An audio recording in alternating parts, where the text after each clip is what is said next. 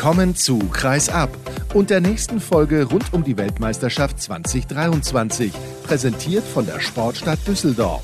Mit einigermaßen aktuellen Stimmen und knallharten Analysen unserer Experten und mit eurem Gastgeber, mit Sascha Staat.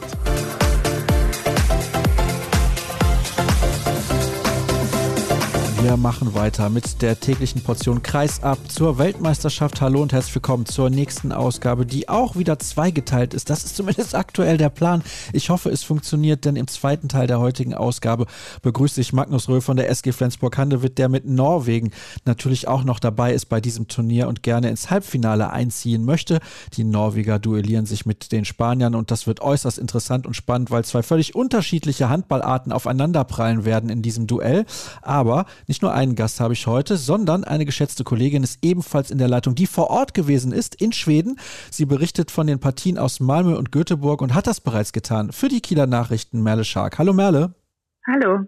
Ich freue mich, dass du sehr spontan zugesagt hast, um mit mir ein bisschen zu plaudern über das, was du vor Ort gesehen hast. Denn ich habe mir gedacht, nachdem ich das Vergnügen hatte, die Partie Ägypten gegen Dänemark kommentieren zu dürfen, die in Malmö stattgefunden hat, dass wir ein bisschen über die Stimmung sprechen sollten. Denn es ist nicht immer einfach für die Gastgeber auch die Hallen zu füllen, wo eventuell dann mal nicht der Gastgeber selber spielt. Und deswegen, ja, ist es halt natürlich dann auch schwierig und wir wollen dann auch mal gucken, wie die Schweden das gelöst haben. Klar, in Göteborg, da haben die Schweden selbst gespielt. Da war vorher klar, da wird auch jedes Spiel ausverkauft sein und eine gute Stimmung herrschen.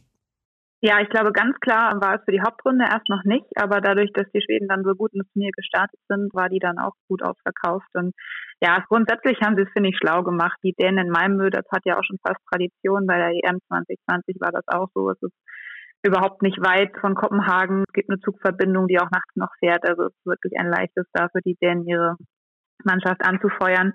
Und die waren natürlich immer voll bei den Dänen Spielen und auch die Isländer in Christianstadt. Die sind ja sowieso ein sehr reisefreudiges Sportpublikum und die haben da die Arena auch für die Island-Spiele zumindest immer gefüllt und eine Wahnsinnsstimmung veranstaltet. Also zumindest wenn die skandinavischen Teams gespielt haben in dem nördlichen Part dieses Turniers, war das tatsächlich eine sehr, sehr schöne Atmosphäre. Wir sollten aber auch nicht vergessen, dass natürlich Spiele stattgefunden haben, wo wenige Zuschauer auch in diesen Hallen mit dabei gewesen sind. Denn, seien wir ehrlich, das sind relativ große Hallen für Mannschaften, die nicht Schweden, Dänemark oder vielleicht Island sind. Ja, das stimmt. Und ja, mit Ausnahme der Dänen, die dann teilweise halt auch wirklich schon früher da waren oder wo es dann auch in den anderen Partien aufgrund des einen Unentschiedens der Dänen noch auf Tordifferenzen und so weiter ankam, die haben dann schon auch nochmal Bahrain gegen Kroatien angefeuert. Aber sonst bei den früheren Spielen war dann manchmal nicht ganz so viel los. Aber ich denke mal, das liegt in der Natur der Sache. Und umso schöner ist es ja trotzdem, wenn die Arenen, wenn sie dann auch groß sind, am Ende auch voll sind bei den Mannschaften, die dann so eine Art Heimvorteil genießen können. Ja, und das hast du ja eben erläutert, wie das bei den Dänen ist. Ich kann mich da auch erinnern an die Weltmeisterschaft 2011. Da ist Dänemark damals ins Finale gekommen gegen Frankreich. Das wurde in Malmö ausgetragen und die Halle war pickepacke voll mit dänischen Fans eigentlich und nur wenige französische Fans. Aber das kennen wir halt, dass die Dänen da auch alles irgendwie dann an Fans zusammenkarren und dann teilweise auch im Auto oder dann dementsprechend mit dem Zug von Kopenhagen rüber dann nach Malmö. Die Stimmung war also sehr gut, sagst du. Wie war denn das Niveau von den Spielen, die du gesehen hast in der Halle? Hat dir das gefallen? Sagst du, das ist für den aktuellen Zeitpunkt der Saison auf jeden Fall in Ordnung gewesen? Hättest du dir vielleicht mehr erwartet? Wie hast du es wahrgenommen? Ich hatte irgendwie Glück bei der Reiseplanung, da standen die Begegnungen noch nicht fest und am Ende war es dann Dänemark gegen Kroatien und Schweden gegen Island, die ich sehen konnte. Und da habe ich natürlich ein ganz gutes Niveau erwischt und auch eine ganz gute Intensität. Das auf jeden Fall bei diesen Top-Spielen in der Hauptrunde, würde ich sagen.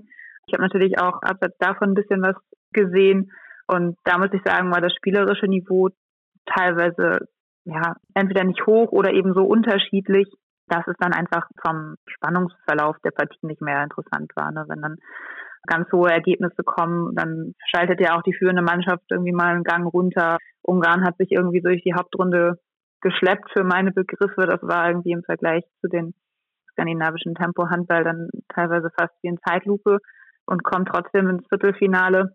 Ja, also es war jetzt nicht so, dass ich das Gefühl hatte, es sind wahnsinnig viele total packende und auf sportlich extrem hohem Niveau Partien dabei. Aber so ein paar Highlights und zu denen würde ich auch Deutschland gegen Niederlande oder auch gegen Norwegen nun zählen. Die waren in der Hauptrunde schon dabei. Trotzdem ist natürlich mit 32 Teams ein grundsätzliches Niveau, wo man schon deutliche Unterschiede sieht und wo es nicht immer wahnsinnig spannend ist. Ich höre da so ein klein wenig raus, 32 Teams sind dir zu viel. Wie ist da deine Meinung? Ich würde gar nicht sagen, also ob sie mir zu viel sind. Also der Gedanke dahinter ist ja immer, dass Handball, wenn er olympisch bleiben möchte, irgendwie auch nicht nur in Europa stattfinden darf. Natürlich braucht man dann auch einen Ort für Mannschaften aus Afrika, aus Südamerika, wo die sich zeigen, jetzt auch aus den USA, wo die auch wachsen können. Die USA haben jetzt zwei Spiele bei einer Weltmeisterschaft gewonnen. Letztendlich, das hatten sie vorher noch nie. Das wurde auf ESPN kommentiert, übertragen. Ich kann schwer einschätzen, wie realistisch das ist, dass das den Handball dort vor Ort so sehr wachsen lässt, dass es noch mehr zu einer Weltsportart wird und wie sehr sich das letztendlich auf diesen olympischen Status auswirkt. Aber dass ein Weltverband die Idee hat, dass möglichst breite Teile der Welt diesen Sport ausüben oder verfolgen können, das finde ich jetzt nicht absurd. Ich weiß auch nicht, ob es dramatisch ist. Ich meine, die meisten Fans werden sich sowieso nicht alle Spiele angucken sondern die der Mannschaften, die sie interessiert. Und ob es dann letztendlich das allgemeine Interesse schmälert, wenn da solche Partien dabei sind, die schnell klar sind. Ich habe mich auch gefragt, ob es vielleicht eine Auswirkung hat oder ob es für die Top-Teams gar nicht mal so verkehrt ist. Natürlich sind es vielleicht mehr Spiele, aber gleichzeitig konnten die Deutschen, deren zweiter Anzug zu Beginn noch nicht so ganz sicher saß, sich dann auch noch ein bisschen einspielen. Und das gilt letztendlich auch für die, für die Schweden oder die Norweger, und vielleicht kriegen wir dann letztendlich jetzt im Viertelfinale ein anderes spielerisches Niveau und vielleicht noch ein höheres, weil mehr rotiert werden konnte, weil ja die Mannschaften sich besser aufeinander einspielen konnten. Und wenn die dann jetzt in den Duellen auf Augenhöhe aufeinandertreffen, ist es vielleicht letztendlich sogar gut fürs Niveau des Turniers. Das wird sich zeigen. Bin ich gespannt. Ja, da bin ich auch sehr gespannt. Ich kann deine Argumente aber absolut nachvollziehen und stimme dir dazu. Du hast jetzt eben gesagt, die Ungarn haben sich so ein bisschen durchgeschleppt durch die Hauptrunde. Und dann lass uns mal über diese Partien sprechen, die da anstehen. Dänemark gegen Ungarn. Ich hatte ja nun Dänemark gegen Ägypten kommentiert. Da haben mich die Ägypter ein bisschen enttäuscht. Aber Dänemark hat auch phänomenal gut gespielt. Niklas Landin hat überragend gehalten mit einer fantastischen Quote. Ich sehe da vielleicht eine Chance von fünf bis zehn Prozent für die Ungarn. Du?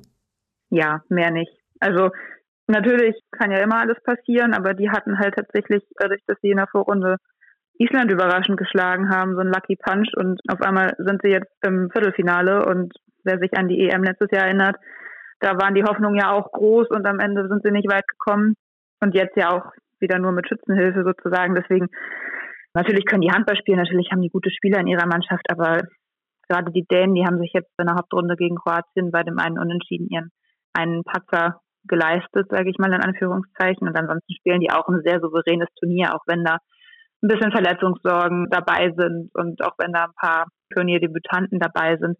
Aber die Mannschaft ist so erfahren, die haben die Möglichkeit, ihren Weltmeistertitel zum dritten Mal in Folge zu holen und einen neuen Rekord aufzustellen. Einen neuen Rekord an Spielen bei Weltmeisterschaften in Folge ohne Niederlage. Ich glaube, bei 25 sind sie gerade, wenn es 26 sind, dann sind sie alleiniger Rekordhalter, dann haben sie auch Frankreich abgehängt.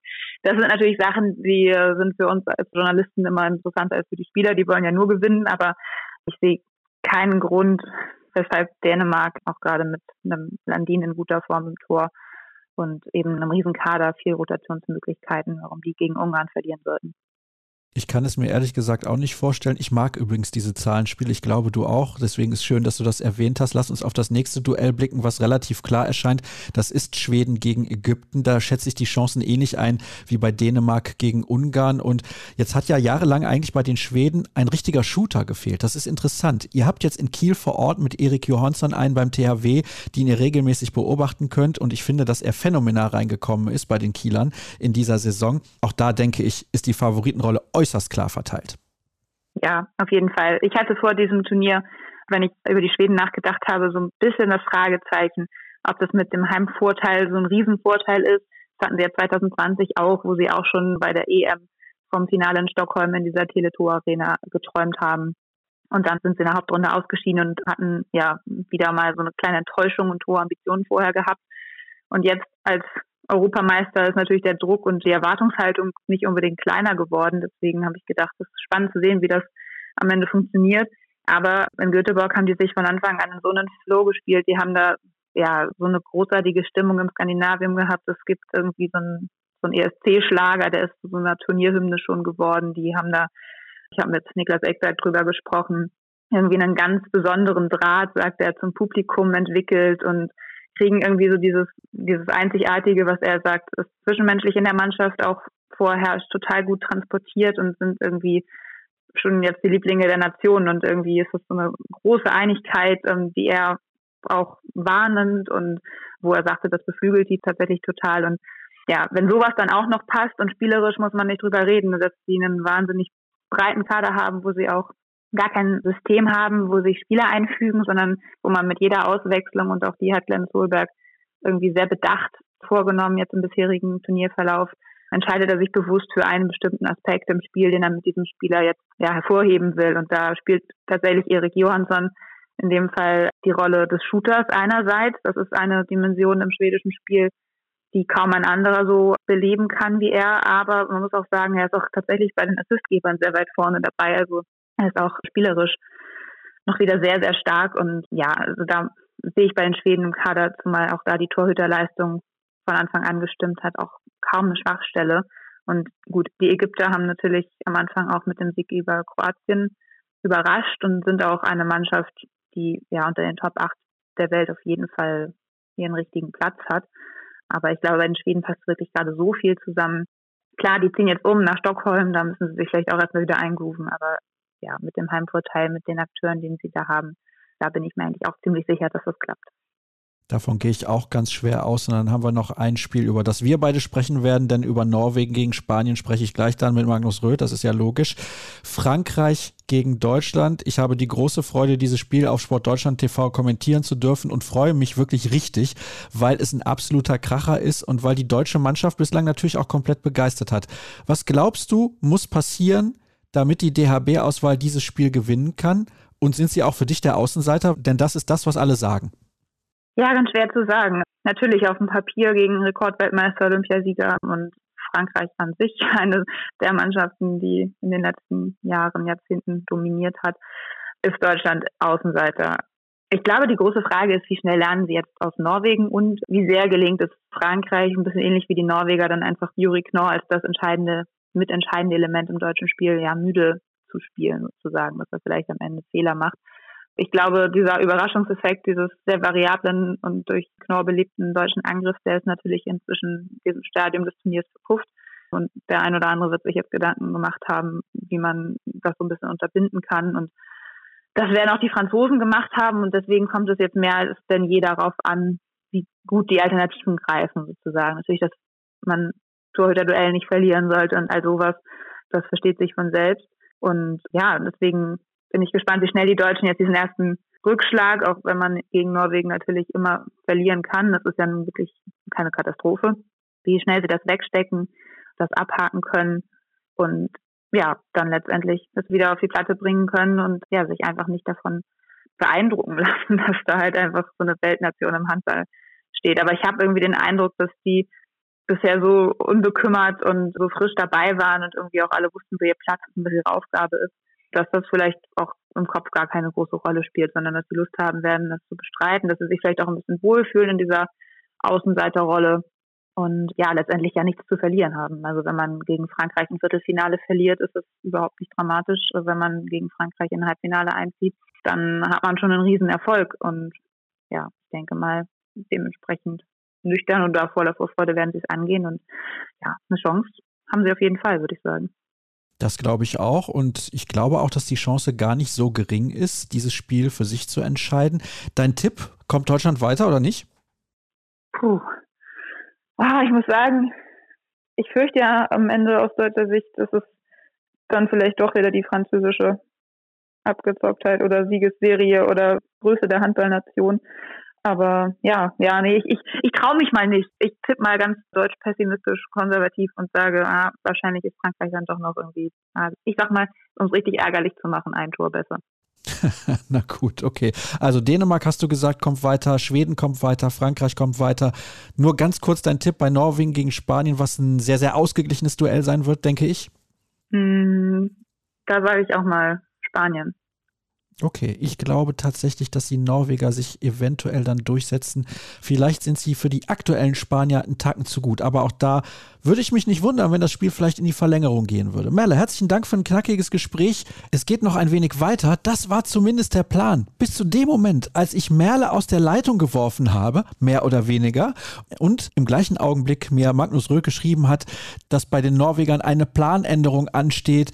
Video wird geguckt und das ist natürlich deutlich wichtiger und dafür habe ich absolutes Verständnis, als hier bei Kreisab ein Interview zu geben. Daher klappt das leider nicht, dass ich mit ihm spreche über das Spiel Norwegen gegen Spanien, was er da erwartet, was er glaubt, was die Spanier den Norwegern für Aufgaben stellen werden. Ich habe es eben schon ein klein wenig angedeutet. Es ist ein Duell zweier unterschiedlicher Handballspielweisen. Die Spanier spielen ganz, ganz anders, viel langsamer als die Norweger das tun. Wir haben es gesehen in den letzten Jahren, wie sie aber trotzdem immer wieder Titel gewonnen haben.